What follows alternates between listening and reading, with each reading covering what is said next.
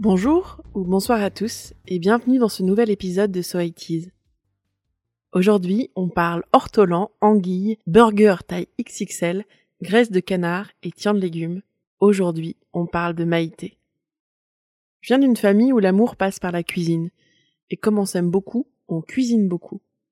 Et puis on fait pas que cuisiner. Quand on mange pas, on parle des plats qu'on pourrait faire, des modifications à apporter pour que ce soit encore meilleur, et puis ça finit toujours par quelqu'un qui dit que quand même on est vraiment que des tataqueux de polaille, c'est du patois de chez nous pour dire qu'on est tatillon, et que c'est très bon comme ça, et puis qu'en plus il faut en reprendre sinon ça va rester. La cuisine des années 80 pour moi, c'est un mélange entre des plats rustiques, des champignons, des rôtis, mais aussi le riz cantonais de ma tante Geneviève en rentrant de l'école à 11h30 le mardi. Et finalement, c'est assez symptomatique de la cuisine des années 80. Dans ces années-là, c'est le moment où les frontières de la gastronomie explosent on essaye des adaptations de cuisine d'ailleurs, et on mange de la choucroute et de la flamencuche même à Marseille. Je regarde souvent les livres de cuisine des années 80 avec nostalgie. Vous savez, ceux qu'on trouve dans les brocantes pour un euro. C'est quelque chose quand même, les salades de pommes de terre photographiées avec un flou digne de David Hamilton. Les aspics présentés avec des feuilles de salade en déco sur des toiles cirées en Vichy ou une table en formica. À ce propos, il paraît que les aspics ont un grand retour de hype. Préparez-vous donc à manger de nouveau de la gelée, du jambon froid et des œufs durs. Mais plus que les livres de cuisine, le souvenir que j'en ai, c'est les émissions culinaires à la télé. Enfin, surtout une. Le maître étalon de l'émission culinaire. La cuisine des mousquetaires. Elle partage ce titre avec les émissions de Raymond Olivier, que ma tante Pépette a redécouvert à Noël au détour de la fameuse recette des crêpes à l'alcool. Je vous mets un petit extrait pour préparer la chandeleur. Voilà, maintenant nous allons ajouter le parfum. Car la vanille... pas parfumé? Non. Dani, n'est-ce pas? Ouh là là Oui, il faut en mettre beaucoup. C'est du rhum qui rentre comme parfum principal. Voyez-vous, j'en mets environ Quelle est la trois fois plus ou deux fois plus que je n'ai mis d'anis, c'est-à-dire un tiers environ d'anis, deux tiers de rhum. Et en tout? Et en tout, ça doit donner un très grand verre à vin, un très grand verre à vin de Bordeaux, c'est-à-dire pas loin d'un quart de litre. Mes foins de Raymond, parlons de Maïté. Plus le temps passe, plus elle devient mythique. En regardant les vidéos pour préparer ce podcast, j'ai été frappé par son rapport aux animaux qu'elle cuisine. Elle met à mort des anguilles ou elle dépaisse un sanglier entier. On ferait plus ça aujourd'hui. Au fond, je trouve ça plus sain de bien faire le lien entre un animal vivant et un plat. Vous allez voir. Elle a peur, hein, Micheline hein N'ayez pas peur, Mathilde. Là, voilà. Bah, après ce que vous lui avez raconté, évidemment. Hein. Là. Voilà. Et bien, vous allez voir, elle va pas souffrir comme ça. Viens là, ma bûche. Viens là, ma biche. Viens là. Là, il faut pas être un grain de tenue, hein Eh oui, et c'est glissant. Il tient votre chiffon à peu près? Oh que oui.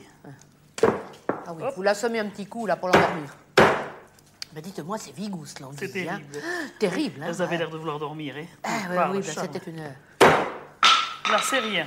On voit plus ce rapport brut avec le produit dans les émissions culinaires actuelles. Elle est comme ça, Maïté. Les deux pieds dans le terroir, dans son pays du sud-ouest. Mais ça aussi, c'est un signe des temps. Alors que la cuisine minceur et la cuisine du monde se taillent la part du lion dans les magazines, Maïté et une autre cuisinière, Danielle Delpech, qui occupe la cuisine privée de l'Élysée, travaillent la cuisine bourgeoise, la cuisine des pays. Sur Daniel Delpech et sa cuisine, je vous conseille de voir Les Saveurs du Palais, qui présente une version à peine romancée de son histoire. Mais revenons à la base.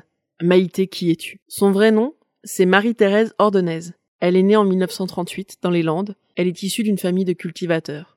Elle commence à travailler en usine à 14 ans dans son pays, puis elle monte comme bonne à Paris. Elle retourne dans sa région d'origine pour se marier, et elle poursuit sa vie professionnelle à la SNCF pendant 23 ans. Elle annonce avec une trompette l'arrivée des trains pour les ouvriers qui travaillent sur la voie. Elle est alors remarquée par un réalisateur parce qu'elle cuisine pour l'équipe de rugby de Rion-les-Landes. Patrice Bello C'est au cours d'un film que je faisais sur l'histoire du rugby en France, euh, au cours d'une troisième mi-temps assez agitée, que j'ai rencontré Maïté, car à la fin de ce repas où il y avait une centaine de personnes, j'ai vu arriver une personne chantant la dacquoise, euh, entourée de, des, des- des autres femmes bénévoles de Rion-des-Landes qui servaient euh, ce repas.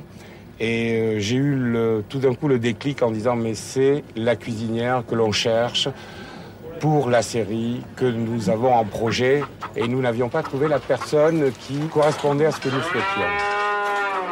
Après cette rencontre, elle commence à animer la cuisine des mousquetaires sur France 3 Aquitaine avec sa comparse Micheline Banzet, qui a disparu en 2020 et qui d'ailleurs été plus spécialiste de musique que de cuisine puisqu'elle a participé à la création de France Musique. Elles vont rester sur la télé locale jusqu'en 91 avant de passer sur l'antenne nationale de France 3 entre 91 et 97. L'émission a un succès pas possible. Elle met à l'honneur une cuisine généreuse. On suit des recettes pas à pas et on peut presque cuisiner en même temps qu'elle. On est soit Maïté, légèrement autoritaire et péremptoire, soit Micheline, qui pose des questions souvent idiotes. Et on se complète très bien, ça fait Laurel et Hardy. Micheline et moi. Parce que Micheline, moi je fais pouf, moi j'arrive, pouf, j'attaque, et puis elle, elle arrive, elle me freine, elle, m'a- elle raconte, et, voilà. alors elle, comme on dit, elle fait la bête pour me faire euh, parler, pour me faire bien expliquer. Alors que tout le monde croit que, oh mon Dieu, mais pourquoi elle pose ces questions bêtes? Mais pas du tout. C'est celui qui pose, qui, qui dit ça, qui ne comprend rien. Elle me pose des questions bêtes pour que moi je puisse, c'est moi la bête, pour que je puisse expliquer comment ça se passe. C'est terrible comment ça marche la mémoire. Je sais pas si vous vous souvenez du scandale d'un des derniers réveillons de Mitterrand. Georges-Marc Benamou avait révélé qu'il aurait mangé des ortolans. Et bien dans ma tête, ça se superpose avec la démonstration de dégustation de Maïté. Et j'imagine Mitterrand qui vit exactement les mêmes moments que ceux qu'elle raconte dans cet extrait à la fois dérangeant et sensuel de 1984. Alors là, je vais commencer à manger mon ortolan. Alors je le prends, et cet ortolan, il est brûlant, n'est-ce pas? Alors je le mets, voyez-vous, contre la joue.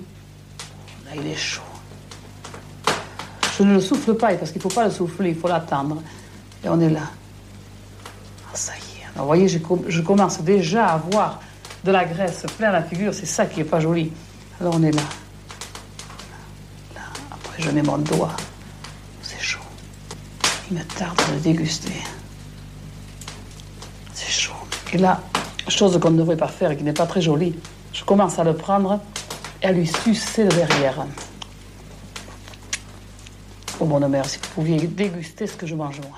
Maïté, en plus de la cuisine, elle va utiliser son image de bonne vivante, proche de l'esprit de la mère Denis, en 96, dans une publicité pour la lessive Bonux. Oh, mais dites donc, mais y a pas écrit Bécasse ici. Les extraits que vous avez entendus dans cet épisode sont issus du compte YouTube de Lina, que je vous conseille vivement. Vous retrouverez les liens dans la description de l'épisode. Maïté, c'est un peu l'archétype des femmes de la campagne, nées juste avant la guerre. Un peu dur au mal, coincée entre une enfance marquée par les événements et une vie souvent de sacrifice. Elle se confond pour moi avec mes tantes, ces femmes avec des millions d'histoires, d'anecdotes, avec de l'amour à revendre, qui prend souvent la forme d'une tarte au boudin ou d'un coulibiac. Pour une part, ce sont ces femmes qui m'ont élevée et qui m'ont appris à la fois l'indépendance et comment faire des caillettes. Et c'est deux choses qui sont très utiles dans la vie. À bientôt pour un nouvel épisode de So It Is. Si vous aimez les podcasts et si vous aimez le label Podcut, vous pouvez nous soutenir via le Patreon. Des bisous et à dans un mois pour un nouvel épisode de So It Is. N'hésitez pas à nous rejoindre sur notre compte Twitter, arrobase So It Is underscore podcast.